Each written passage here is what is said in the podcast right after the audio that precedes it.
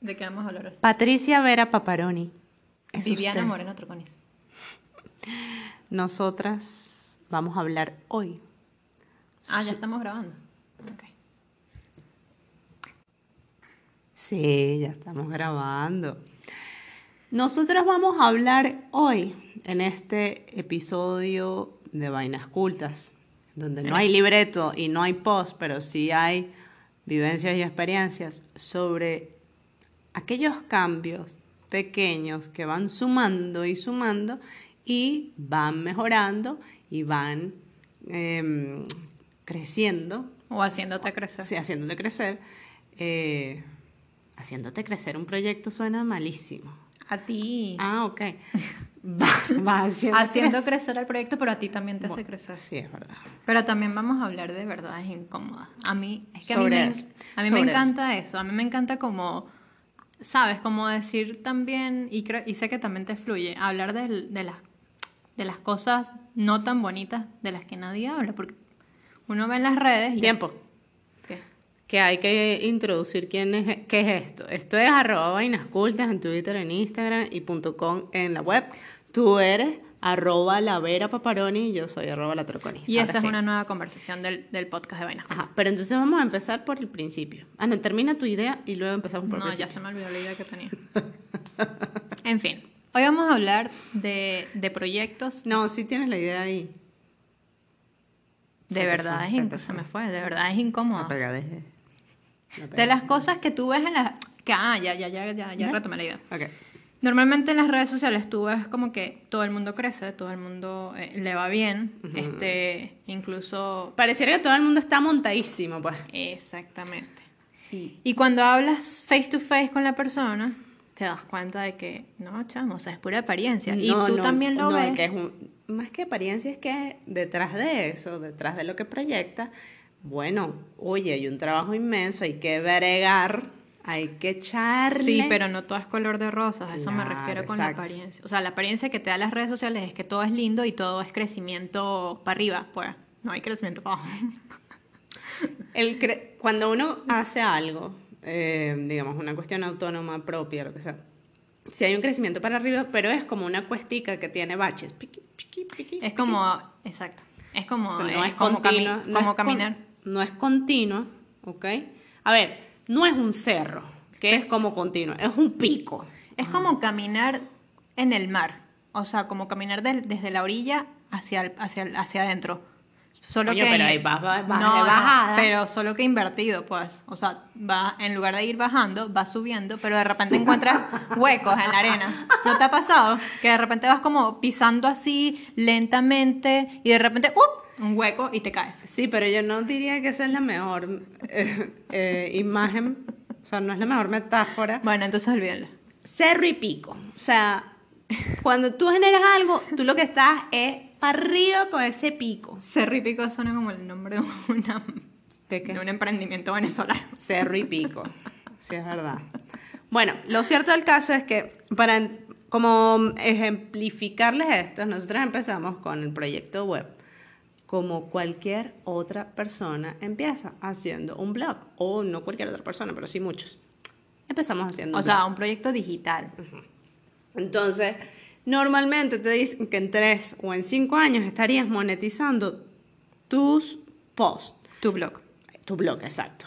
Bien sea porque le metes publicidad, bien sea porque empiezas a cobrar para que para hacer reviews a otras personas ahí, bueno, una serie de cosas. Este, ¿no? afiliados, eh, whatever. Exacto, afiliados también. que- También porque creas, eh, este, empiezas a cobrar cada artículo, Es o sea, correcto. la lectura. Es correcto. Hay una serie de opciones, pero bueno, son tres o cinco años. Eh, y nosotros empezamos por el blog porque nos parecía prudente algo, generar una audiencia eh, y transmitir una serie de conocimientos sobre la arquitectura y sobre el diseño a personas súper diversas, no únicamente a quienes sí están vinculados con estas profesiones. De manera que el contenido que generemos no se enfoque meramente en, en términos técnicos o teóricos, sino algo más vivencial. Ya va, y antes de que continúes, quería, quiero apuntar algo que, mm, em, o sea, esto que dijimos de las maneras de monetizar ya de por sí es una revelación, porque mucha gente, y me incluyo en un momento de, de una inocentada mía, pues yo pensaba que monetizar un blog era simplemente escribir y ya. O sea, porque eso es lo que te venden, en, la- sí. o sea, lo que te venden en, la, Y que- en, otros blogs. Y que tú vas a ser una nómada digital que va a estar en las Islas Fiji haciendo Exacto. un blog hermoso sobre el último hotel que conociste y que vas a estar acaudalada en ese PayPal y en ese Exacto. Y entonces la, prom- Stripe. la, la promoción, porque hay así tanto episodios de podcast como artículos, como un montón de cosas, incluso este, talleres, eh, lo que sea, dice, llevo 10 años escribiendo y gano 10 mil euros al año. Haz ya eso mismo. Eso es humo. Exacto. Ah, Ajá. Básicamente es humo. Conviértete en, en mí. Porque hay que echarle muchas ganas, pero también hay que empezar a conocer el mundo de la monetización en Internet, que no es poca cosa y que es súper amplio. Y, Y- que nosotros somos unas novatas. ¿verdad? Exacto, exactamente. Entonces tú tienes la opción de o pagarle a alguien para que alguien que sepa, para que te lo haga, para que sea como más rápido, Sí. o en nuestro caso, que no teníamos dinero para pagarle a alguien, o sea, para contratar servicios, Ojo, ya va, y porque somos unas curiosas. y también porque somos curiosas, pero eso es fino, o sea, no tener dinero porque te hace, te, te no, obliga. No tener dinero no es fino, Perdón, discúlpame. perdón, perdón. Vida, no me escuchas en este momento. Ay, Dios No, mío. no es fino. Ok, Borrado. vamos a pues. editar eso. Vamos. Ajá, Es fino, ser curioso. Sí. Ok, tener dinero. Y Ajá. tener dinero, exacto. Entonces, claro, obviamente la cosa es mucho más lenta porque te demoras el tiempo en buscarlo, en ver tutoriales, en aprender a hacerlo, Pero aprendes. en equivocarte, en volver a hacer, pero aprendes. Y no te lo- venden humo. Y lo vas manejando tú mismo y eso es genial, o sea, como... O no gastas tu dinero en humo, sino en unas botellas de vino que te expandan aquello. Bueno, resulta que nosotros empezamos por eso, generando contenido, generando post. Eh, por cierto, nosotras pasamos al podcast porque nos decían, muy bonito lo que escriben, pero no tengo tiempo para leerlo. Ah, no tienes tiempo para leerlo. Ya va. Escucha a tu audiencia. Importante. Eso es importante. Ah, no tienes tiempo. No y es- no es decirle, ah, pues lo lamento. No, ya va. Aquí hay otra herramienta y chévere, porque entonces incorporamos otro formato que es el podcast. Que fíjense que el blog es un poco más serio, a pesar de que no es académico como tal. eh, que nos los han hecho saber. ¿A ustedes Sí. les falta academia? No, es que no queremos ser academia. Los profes, que Ajá. seguramente no escuchan Sí. este podcast. No, no, ya escucho. Ajá. el, el podcast, evidentemente, va en otro sentido, es como muchísimo más relajado. Es de la manera en que nosotros hablamos comúnmente, ¿bien? Eh, eh, y entonces hay estos dos tipos de audiencias, aquellas que sí tienen tiempo para leer o les gusta, y hay quienes consumen material audible. Ok, Exacto. Y es cualquier, y Ya cualquier forma es válida. fue una mejora. ¿Por qué? Porque en un principio nosotros no íbamos a hacer podcast. Pero lo consideramos porque así nos los hicieron saber. Epa, pero es que no leímos. Ah, bueno.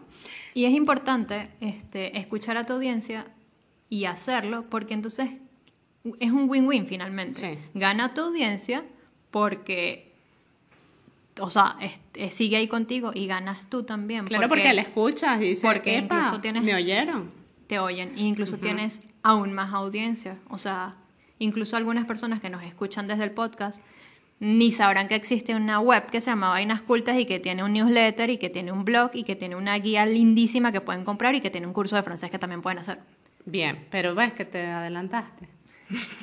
Entonces, seguido ese paso de la generación de contenido y de ir creando orgánicamente porque nos gusta y porque en ese momento no teníamos la información para, por ejemplo, este, cómo se hace una eh, publicación en Google AdSense, todo eso, ¿verdad? Claro. Nosotros fuimos progresivamente creando audiencia en Twitter, que es nuestro, nuestro fuerte, en Instagram, eh, en Facebook. En Facebook es un poco más de... es como un repositorio de todo lo que decimos, ¿ok? Pero básicamente en estas dos, y, y fuimos como conectando con, con otras personas, además de aquellas que ya nos conocían y sabían que teníamos ciertas aptitudes como para echarle bolas a un proyecto nuevo. Bien. Te saltaste un paso, y perdón que te interrumpa, em, una mejora que también tuvimos, y eso fue muy al principio, pero ya existió después de crear el, el blog, que fue pasar de .wordpress a .com. Ah, no, claro. es que Em, eso fue, el- por- fue fundamental. Eso fue fundamental porque no es lo mismo eh, que alguien te busque y seas un punto WordPress porque termina siendo como un blog nada más.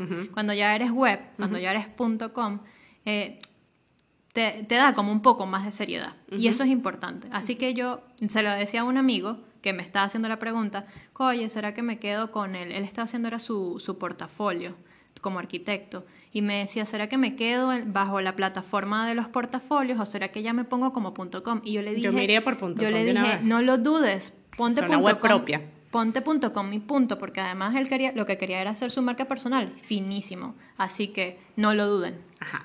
Lo otro que hicimos una vez que teníamos como estos pilares, ¿verdad? La web, las redes sociales, una audiencia que nos leía y nos oía, Y nos motivaba a seguir. fue conectar con una persona que se llama Flavio, ¿bien?